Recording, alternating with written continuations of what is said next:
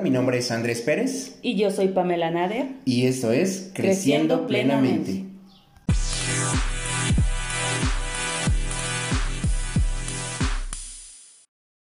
Hola, ¿qué tal? Bienvenidos. Ahora sí, vamos a nuestro tema del día de hoy, el cual titulamos Mamá cocinera, esposa, amiga, maestra, psicóloga, pedagoga, pediatra, maga y curandera y lo que se anexe.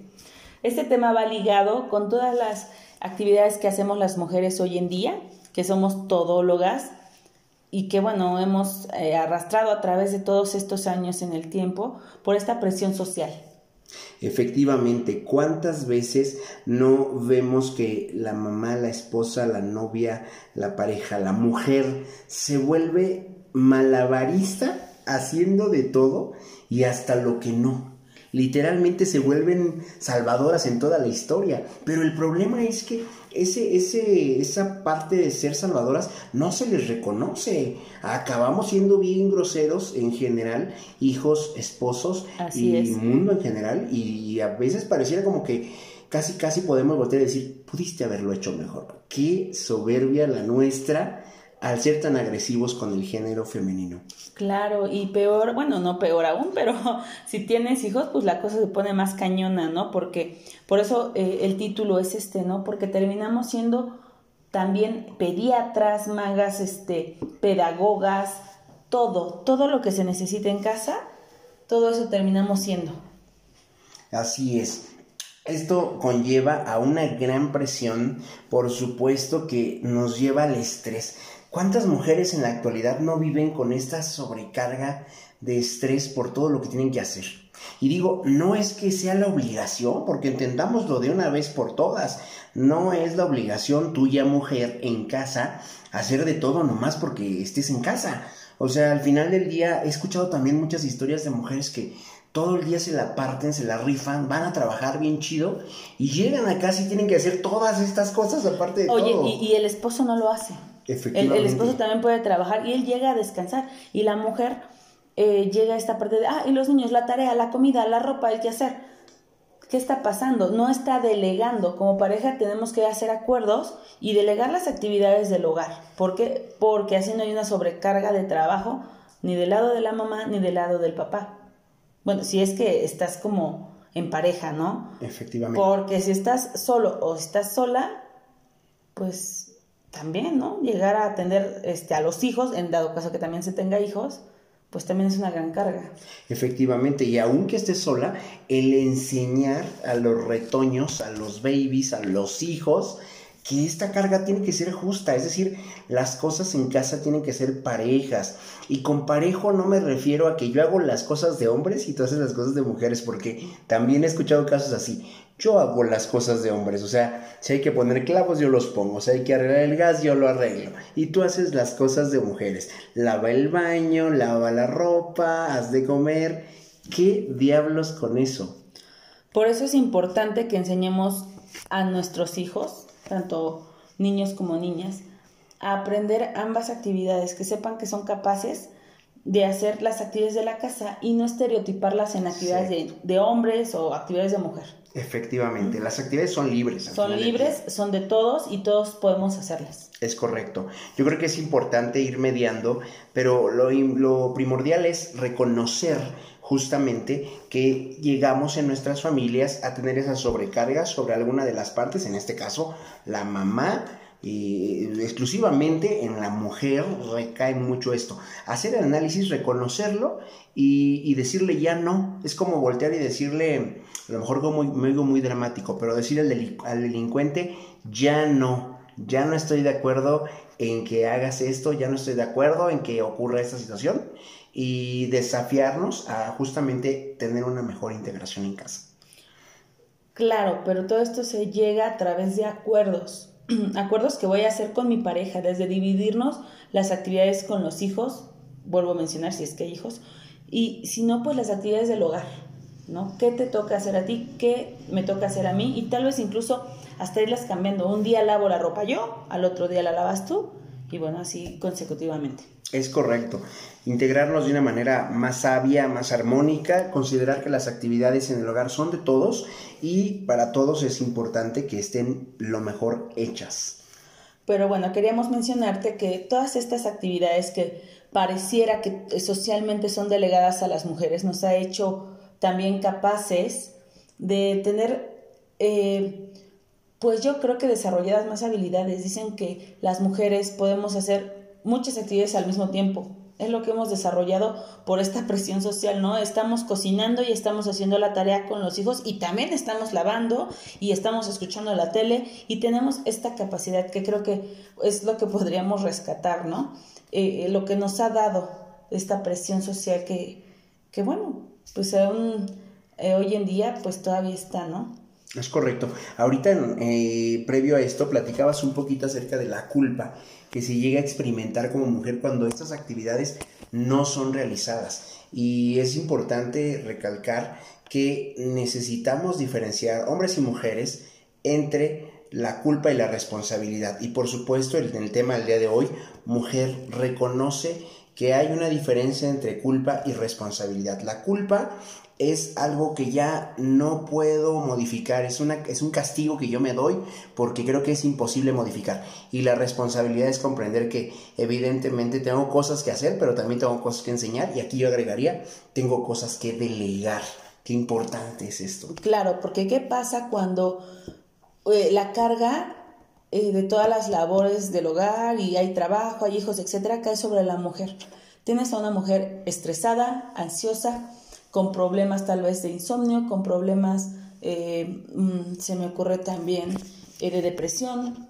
Fíjate qué interesante esta parte, ¿no? Cómo este estrés puede llevar a, a una mujer, bueno, en general, pero a una mujer como con esas características a desarrollar una sintomatología de algún trastorno o alguna enfermedad, ¿no?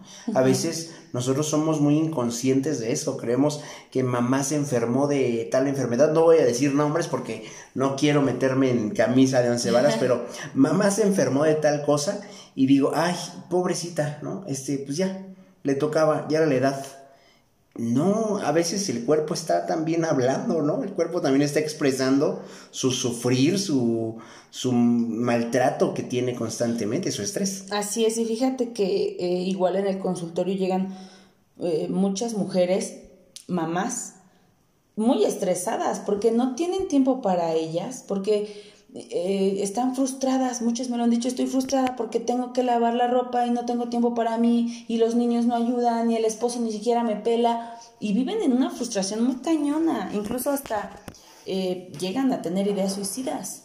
Es correcto. Y qué grave esta parte porque justamente el suicidio es una situación, mm, yo creo que no, no lo deseamos para nadie y además de todo, con las personas que han tenido ideas suicidas, es un calvario vivir con esta piedra sobre la espalda. Sí, claro, pero fíjate cómo todo se va, se va este, está provocado por, por todo esto, ¿no? toda esta presión social que ha caído sobre la mujer, no de ahorita, sino de hace mucho tiempo.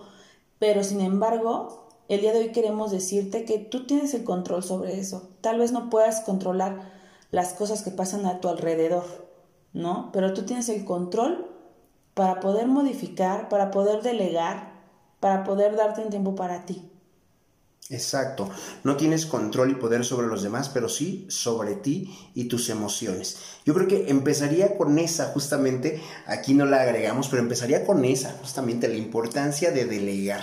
¿Cómo ayudamos a una mujer que es todóloga? Y yo te, yo te invitaría, mujer, a reflexionar no se trata de que pierdas características, pierdas cualidades o dejes de hacer ciertas cosas. Se trata de que comprendas la importancia de que no todo está en ti, en tus manos y en tus espaldas y no todo tiene que caer como un peso sobre ti como este, esta figura, me acuerdo, que carga el mundo, ¿cómo se llama? El Atlante, creo, que carga el mundo, así veo yo a veces a muchas mujeres cargando al mundo sobre sus espaldas, a la familia sobre sus espaldas. Yo empezaría justamente con esa recomendación el delegar responsabilidades, armar cuadros donde tengamos visibles las actividades del hogar, las actividades que nos incumben eh, a todos, como el lavado del, baño, la, la, limpieza en general, la comida, lavado de ropa, cuidado de los animales o las mascotas, este, todo esto es importante, el organizarnos de esta manera para poder definir quién lo va a hacer y de qué manera, e irnos rolando, por supuesto. Sí, es, eh, creo que es una actividad, incluso nosotros la recomendamos también en terapia familiar, el delegar. Todos participamos en casa, todos colaboramos en casa para tener una casa feliz. Y por ejemplo, aquí entraría también el tema de la democracia, ¿no? Ser democráticos a la hora de delegar va a ser algo muy importante. O sea, que se haga evidente, que no sea como, como de a fuerzas, ¿no? Impostado, porque también podemos caer en ese error. Este, te toca hoy y a fuerzas tal cosa y ahí caemos en un error. Creo, como creo que democráticamente sería muy importante. Y es importante también eh, que se incluya a los hijos y, que confiemos, confiemos en que pues lo pueden hacer. A veces como mujeres tampoco soltamos, ¿no? es que tú no limpias como yo, o el niño no va a doblar bien la ropa, tal vez, ¿no? Sin embargo, pues hay que confiar y hay que delegar y hacer acuerdos y también poner consecuencias para aquellos que, que no cumplan, ¿no? Con lo que se estableció. Así es, para que al final tengamos eh, una habituación y por supuesto una disciplina que nos lleve a un crecimiento. Pero ya en el tema de la mujer, literalmente, que es nuestro, nuestro, nuestra prioridad en este podcast el día de hoy, hablando de toda la gama de cosas que hacen, yo creo que partiríamos a nuestra segunda propuesta que es... Pues la relajación. Es muy importante que siempre, todos los días, o por lo menos yo consideraría unos cuatro días a la semana o cinco, te relajes. ¿Cómo puedes practicar tal vez meditación? O simplemente puedes poner alguna música que te agrade, una música calmada, acostarte en un lugar cómodo y simplemente respirar. Sentir, sentir tu respiración y darte cuenta de qué relajante es sentirte, sentir la calma y a lo mejor hasta te quedas dormida, ¿no? Porque te vas a relajar muchísimo, entonces, y te va a ayudar a que tu mente esté más tranquila. Ok, yo creo que también la relajación puede ser, eh, podemos llegar a ella a través de actos de creatividad con conciencia, como dibujar, escribir, planear, organizar, pero algo que nos ayude a sentirnos más tranquilos a nosotros. Inclusive, yo no sé si, si, pueda, si pueda funcionar, pero eh, eh, hacer así como organizar. Yo me acuerdo cuando estaba yo chiquito, jugaba con Legos y me relajaba mucho. No sé si ahora a lo mejor podría funcionar también esa parte. En el caso de alguien que le guste, como armar o... Tal vez un rompecabezas. Rompecabezas, podría ser. También nos puede ayudar a la, a la relajación. El siguiente punto que yo titulé, yo, creo que es muy cursi, pero lo titulé Baños de Amor, tiene que ver con justamente dedicarnos un tiempo en la regadera para estar con nosotros. Y no me refiero de manera negativa, me refiero a que preparemos el baño, prepara el baño, ponle velitas, ponle música, agrégale detalles que a ti, a ti te fascinen y te super gusten, no sé, una copita de vino, no sé, un quesito, a lo mejor vas a decir, oye, pero mi baño es chiquitito de uno por uno, no importa, regálate esa oportunidad, disfrútate, disfruta tu regadera, disfruta tu ducha. Este, claro, hay que estar en pro siempre de no gastar tanta agua, pero sí se puede, con todo ese preámbulo que estoy mencionando, tener un baño súper, súper rico. Y este baño, el que le llamo baño de amor. Y después del baño, bueno, pues igual secarnos, ponernos la cremita que nos guste, todo esto que nos hace sentirnos guapos, ¿no? Y en este caso, ustedes bellas y hermosas. Y sabes que ahorita que estabas diciendo todo esto, porque muchas veces necesitamos tiempo, tiempo para hacer estas actividades, para relajarnos, para, como mencionas tú, los baños de amor, etc. Creo que eh, también es muy, muy importante el poner límites. A veces los hijos están sobre de nosotras, ¿no? Mamá, es que queremos hacer y queremos no sé qué. Es importante aprender a decir, ahorita no estoy. Mamá tiene su tiempo para ella también. Ajá. A veces eh, a eso yo también iba con lo de la culpa, ¿no? Porque a lo mejor tú dices, ay, no, hoy no voy a estar con los niños. Y luego viene esta sensación como de culpa de, soy una mala mamá porque no les puse atención, etcétera. Entonces, no, tú necesitas tiempo para ti y necesitas aprender a poner límites, incluso hasta con el marido. A lo mejor el marido está de encimoso y tú dices, no, espérate, me voy a dar mi baño de amor ya después. Salgo contigo, ¿no? Exacto. Pero es importante que te des eh, este, digámoslo así, valor de decir no, de poner límites para que te des el tiempo para ti. Yo le llamaría una plusvalía, es un valor agregado que es muy sano en general con todos los seres humanos. Una plusvalía yo le llamaría. Ok.